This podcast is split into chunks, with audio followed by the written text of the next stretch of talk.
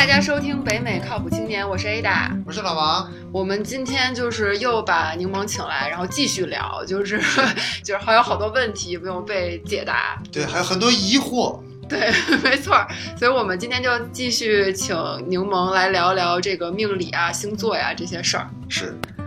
那比如说有没有，比如说一个城市里面生的两个人八字同样的，然后但是他们的命运却完全不一样的情况出现？基本上不会完全不一样。我我身边有一些呃实际的例子啊，就是两个一样一模一样的八字，当然他们会有一些差别。比如说这个人，比如说是二零一五年结婚，然后那个人二零一六年结婚，就说这些会有一些细微的差别，差个一两年、两三年那样。然后还有比如说这个人他是银行里的文员，那个人是个比如说公务。园里面一个秘书什么的，就这种，就是会有这些差别，就他们职业不一定完全是一样，就是说找的对象也不一定完全是同一个职业或者怎么的，但是就说总体你会发现他们命运的层次是差不多，就是他发展到那个层次，还有他人生进入一些比较大的阶段，比如说结婚生子的那个，就是那个阶段范围，其实都是差不多的。不会说两个人一样的八字，但这个人就是已经成了马云那样人物，另外一个人还是还是在打工的一个 IT 仔什么的。就是我听说，就双胞胎大部分可能是不是八字都相同，出生地也一样，对吧？但是我经常听到，就比如说家长会说自己家小孩的双胞胎性格完全不一样，就是有一个活泼，有一个非常安静，两个人的发展也很不一样。就是之后一个想学这个，一个想学那个。你的意思是说，其实。不管他们往哪发展，他们的 level 都是差不多的。对，双胞胎是一个非常特别的一个命题，就是在这个八字框架下面。呃，因为其实八字呢，这八个字是反映一个人出生的时候，就是当下那一刻，就天地气数的一个能量的总和。但我们正常人都是生一胎下来，所以那个能量就是完全反映在你个人身上。但双胞胎，因为它是有两，它就是一个等于说一个能量总和，它要在两两个生命体上。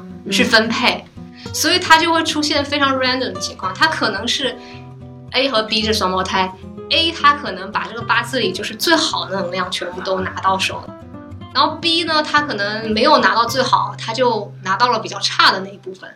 所以它就有可能体现到，比如说一个双胞胎，他可能遗传了父母的一些遗传病什么，但另一个另一个双胞胎就完全没有任何问题。然后这是一种 random 分那这不是很残酷？这竞争关系啊！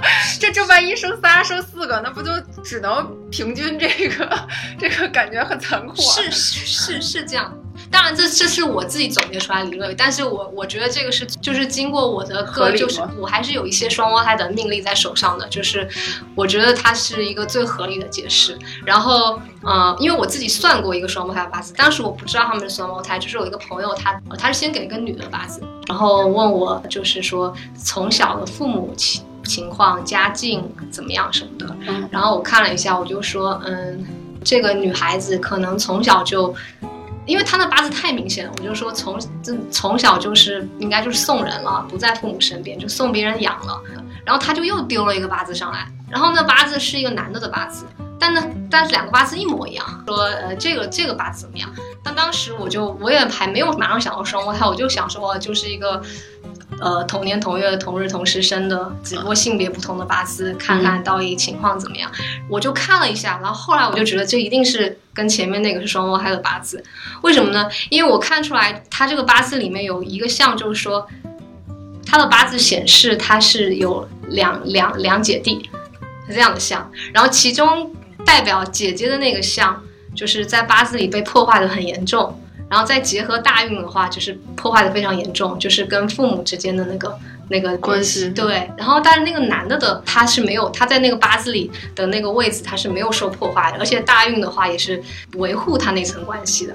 我就说这个这个肯定双胞，我就说这是不是双胞胎？这个男生应该是留在父母身边，女生肯定是被送人了。嗯，然后就果然是这个样子。就是所所以这就是一个例子，就告诉你说，其实双胞胎命运确实是有可能不同。有的时候你八字可以直接看得出来，这双胞胎命运不同。但有的时候你看不出来的话，它就有可能是那种 randomly 的分配，就一个人占的好处多一点，一个人占的好处少一点，或者一个人占的差的地方多一点。嗯，对，或者很很平衡的分布，大家占的好的坏都差不多，就可能对。OK，一般什么情况下人就会找你来算这个？呃，就是尤尤其是你说算八字是算他整个的命运，对吧？不是说像卜卦那样，就只是为了我做一个决定。那你一般什么情况下这个人会来找你算这个整个的命运啊？其实他们也一般来找我算，也不会说就是叫我算整个命运，因为其他们也就我在微博上也显显示的好像我很忙的样子，所以他们也不敢就是 就是说要我帮他们算，因为我也不收钱嘛，对不对？因为我不是专门就从事算算命，所以他们找我算的时候，也是因为他们主要遇到一些困难困惑的时候。最常有没有一一些比较例子什么？对，不不是，我就说比较不一样的，因为大大部分大家都知道算的可能就是一些呃，比如说你的婚姻好不好，你的事业好不好，你的身体健康好不好，有没有算一些其他的东西？有算不少，比如说是，呃，呃，同性恋的呀，他们问说他，他说很纠结，说到底自己以后可以不可以变成就是所谓的异性过异性恋般的生活，还是说自己可以不可以成功这这这个这个东西能从八字上看，这个不像是传统的那个东西会定义的呀，对吧？对对对，这个还是能看出来的，因为就古代的书里没有明确告诉你怎么算，但是如果你知道了背后的这个。逻辑背后的根本原理的话，你也可以，你放到现代的话，你照样可以知道怎么样变通，怎么样去算。所以说这个还是能算出来的。比如说我算过一个一个女生吧，她在微博上找我，然后她的也是比较明显，可以看得出她是不喜欢女生，不喜欢同性。她说她她天天在相亲什么的，我就跟她说你你确定就是说你。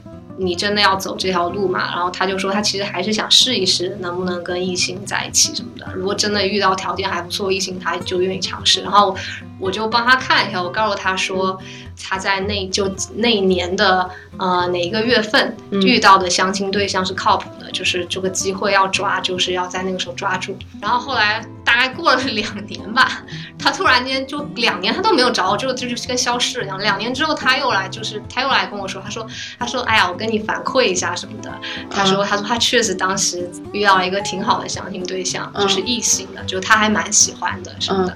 他说不过就是说就是说就是有交往的时间，对他说可能对方对他没有那么感兴趣，而且他也觉得他可能因为毕竟喜欢同性，所以他没有办法完全放开自己。对我还遇到不少就是。说我可能几个月前或者一一两圈给他们算过，然后他们好像就是过了很久，突然间又给我就给我了一个反馈什么的。不，这反馈对你来说有什么？就是可以让你下次算的更更准，是吗？反哎，这反馈就反馈，就至少知道。有的时候反馈会让你觉得会比较欣慰。一个是因为有很多人他们是反馈了之后，他会跟你说，哎，很感谢你当时给我有有有骂你的吗？好像反正我没有遇到骂我，我都我这么半天我都没敢吱声啊！我跟你说，我没有遇到找我算了还骂我的，倒是真的没有。就是，然后微博上其实抬杠的其实也不多，就是很多其他命理师的微博上可能抬杠人挺多的，但是我觉得我的那个上面抬杠人其实不是很多，因为。我觉得我讲的都是很，就我讲，我觉得我讲比较多实在的东西，因为我其实承认，我是承认，就是你算有可能会算不准的，但是很多那些所谓的大师什么，他们不会承认自己就是有可能算不准，他们就会觉得自己算的就是很神，而且算那很细微末节的东西，比如说，哎呀，哎呀，你你你的脖子上有一个痣啊，哎呀，你的那个私密部位有一颗痣啊，什么，就是，但那些算其实就不能点了吗？我想说，痣不能点了吗？他会说你是天生的痣，就是这样。OK，对对。所以说，一般很少找我抬杠，因为而且我比较多给大家交流的都是一些学习八字的一些知识，就知识点什么的。我就是希望大家就是能够自己学会了用这个给自己的生活带来收益，而不是说就是说你只是很迷信的去找别人算，然后比如说你想做一个决定，你自己心里已经做好决定了，但你你你你想推你想推卸责任，所以你找了别人算，然后别人告诉你哦你做的决定是对的，然后他就他就找到了借口，很心安理得。就我不需要那种，但也有很多。人是这种情况，OK，对。那其实我觉得啊，整整体来说，你想算命也好，或者说就是你想知道自己命运也好，其实是一个对未来的态度。算命也是你想知道你未来的发展到底到哪个方向。但是我我觉得我个人有一个非常处理不好的，就是说我不想算，我也不是说认为它准还是不准，而是我不想让别人告诉我，就是我以后会怎么样，你知道吗？我觉得这个会一定程度上的给你一个心理暗示也好，或者是怎么样也好，会左右你在做判断的时候，你会想，哎。原来谁谁谁是这么说过。其实就就算是不是我去算命，比如说你有一些有的时候长辈会跟你说一句话，也会给你造成心理暗示，对吧？你们对未来的态度是什么样的？就是你们是想知道未来怎么样，还是说希望留一个憧憬的空间去？比如比如说牛萌，你给这么多人算了命，你自己的命应该也被别人算过一些，是吧？你知道了这件事儿之后，你会认命吗？还是说你会想改变它？还是说你有什么别的对待这件事儿的方法？首先就是说，你找别人算命的话，其实我觉得现在哦，现在要找到一个靠谱的师傅越来越难了。所以，如果你们是在网上随便找一个人帮你们算的话，你不要看他粉丝很多，或者看他写的很神什么的，他可能跟你讲的都是胡扯。因为我知道身边很多例子，后来他们跟我们反馈的就是，嗯，就是知道其实那些所有的大师其实都不是那么靠谱。嗯，所以首先呢，你就是先要多问问，然后自己要多观察，本来有自己的这个思考能力，先就是甄别出哪一个可能是。首先看这个师傅的人品怎么样，嗯，他人品好，你才找他算。你他如果人品很浮夸，或者就是天天去卖弄那种很玄很神的东西的话，我是不建议你找他们算的。OK。然后，然后关于对未来的态度呢，就是我们刚刚不是说到天时地利人和嘛？对。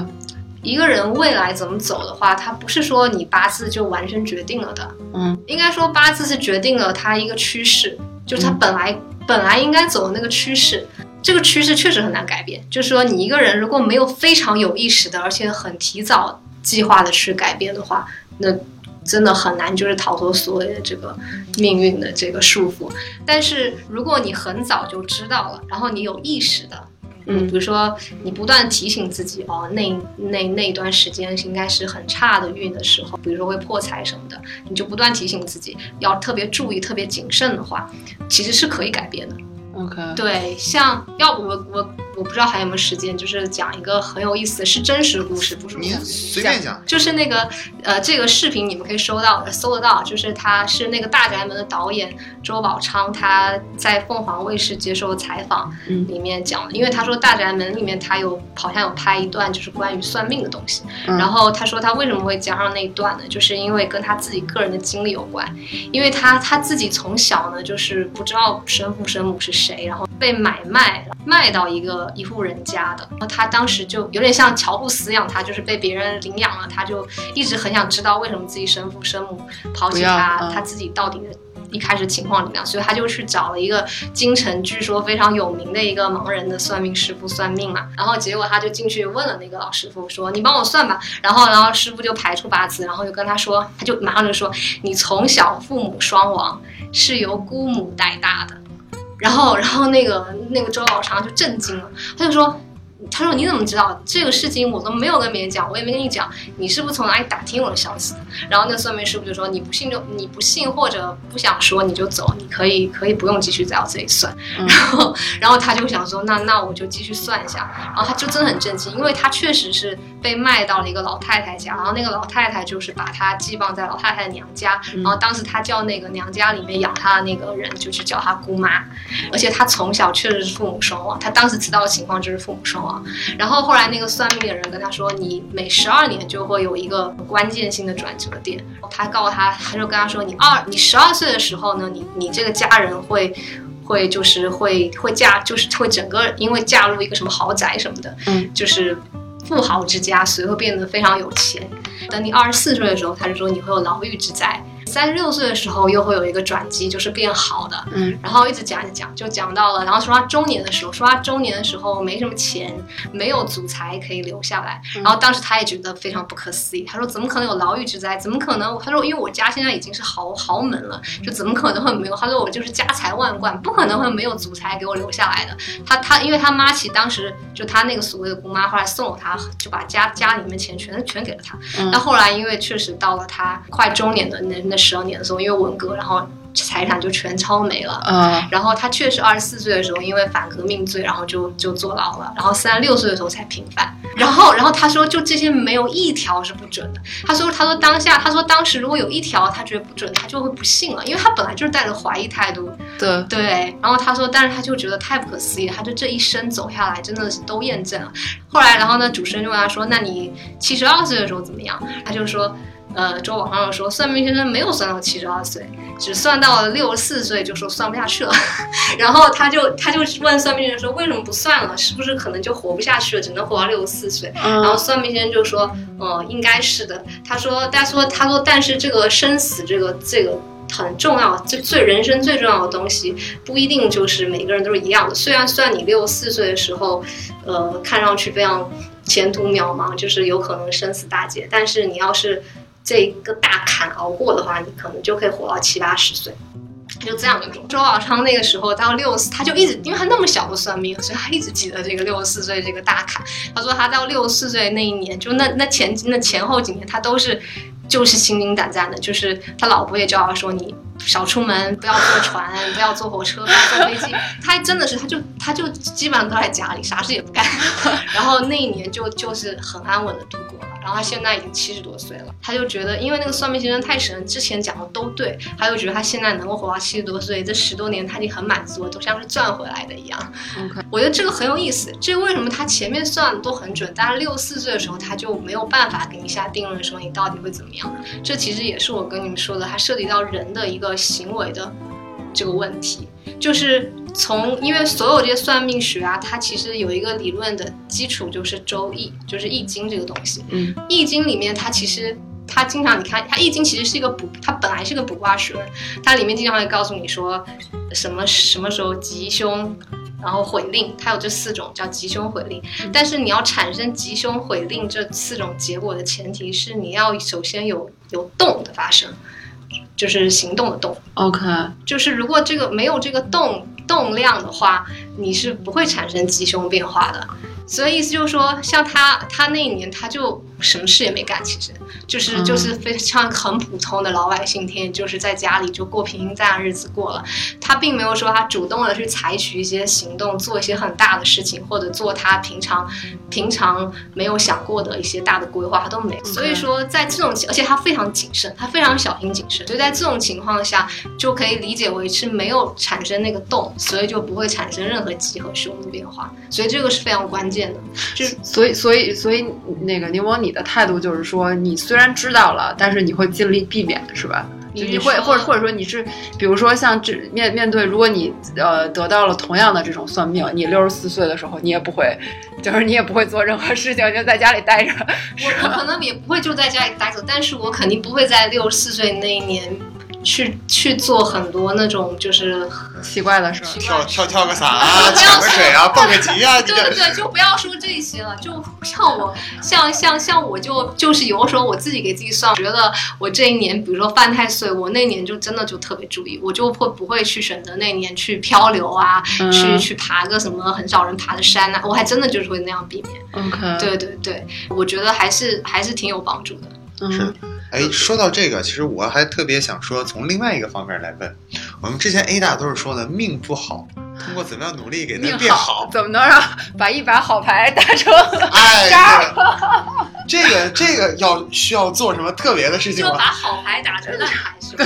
对对。哎，这个我又有一个故事，这又是历史的一个故事，不是不是我编的。这个是那个纪晓岚他在那个《阅微草堂草堂笔记》里面他写过的一则故事，他就是说他有一个侄子，嗯，和他家的一个仆人的孩子，嗯，是同年同月同日同时在同一间屋子里出生的，哦。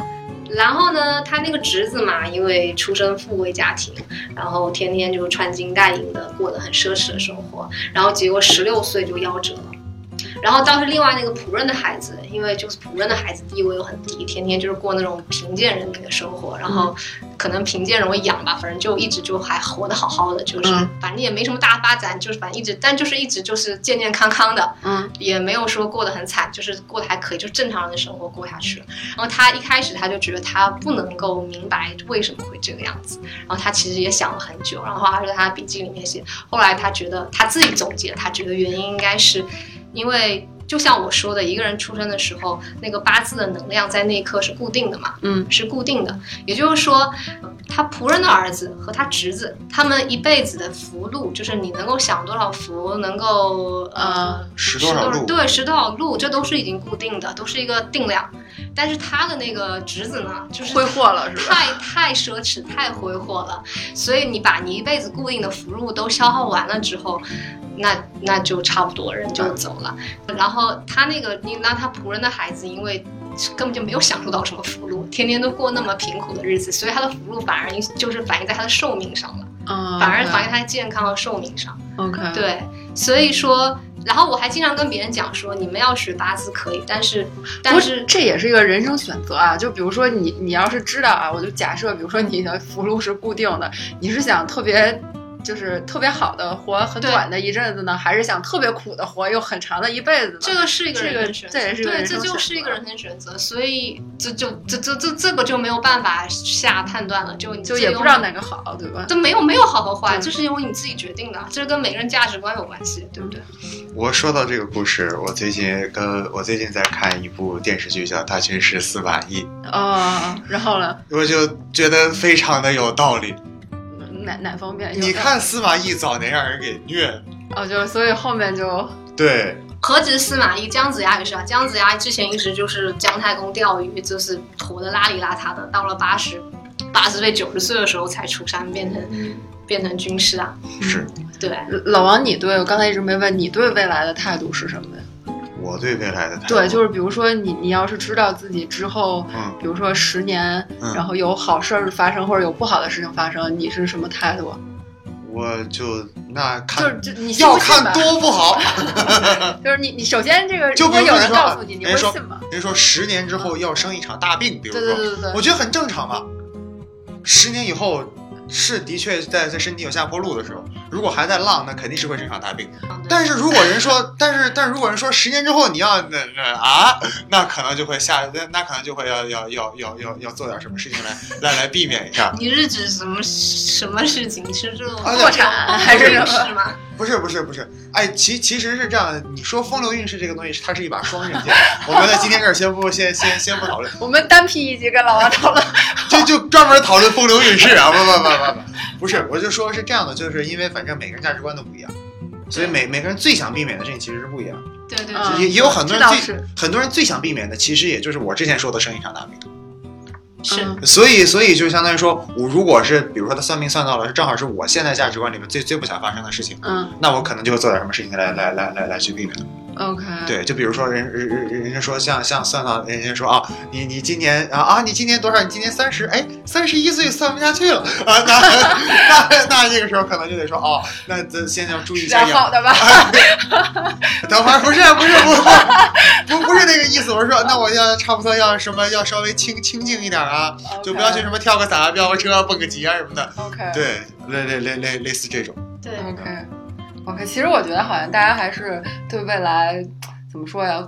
有有所恐惧，发生不好的事情，因为因为毕竟就是看，尤其是咱们在硅谷是吧？这么多电影都拍什么以后外星人怎么样，或者以后 AI 怎么占领人类，都感觉是对未来那种不好的事情的恐惧。你说到这个，我真的好想拦你一句啊！我突然一下，你都说到外星人什么的，你都不说说哎，每天发生在咱们身边过劳死的就那么多。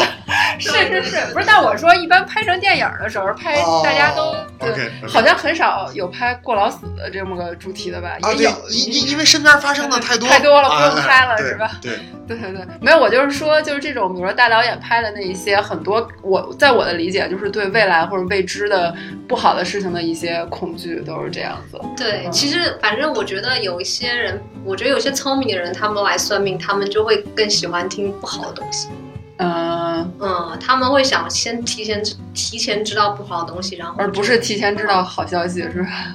因为你提我跟你讲，你提提前知道好消息那种人，他肯定是更喜欢来算命啊。就是你都跟他说好话，他他钱也多，对不对？所以。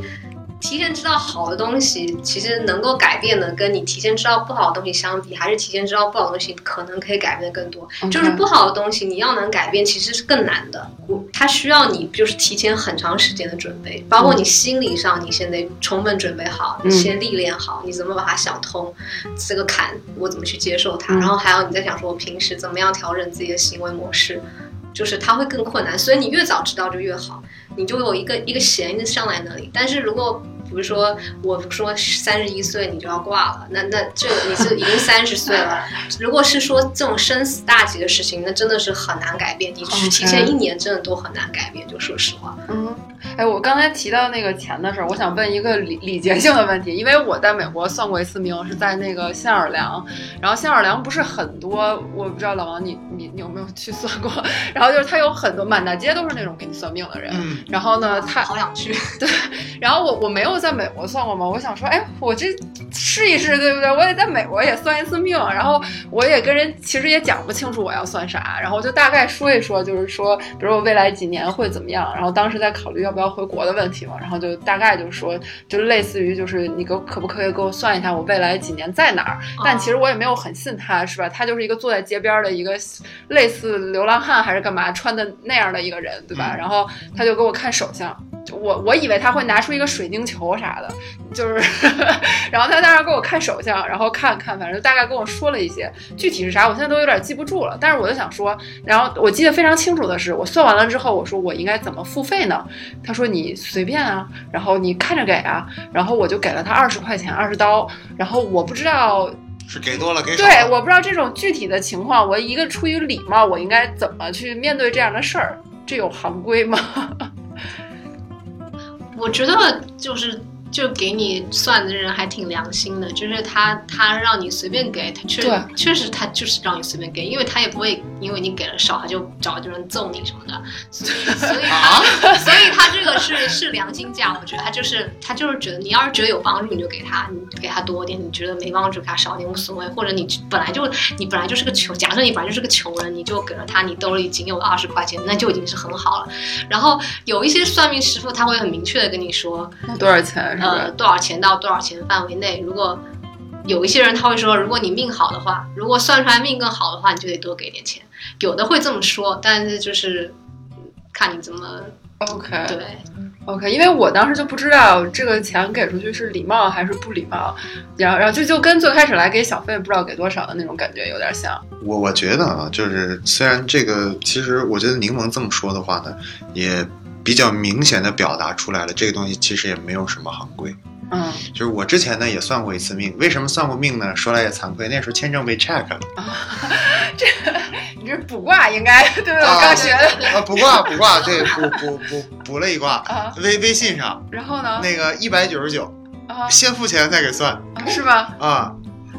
算算算出来准准吗？算算出来说，我三月份之前你就别想了，不会有什么进展的。嗯，反正我一月份就来了。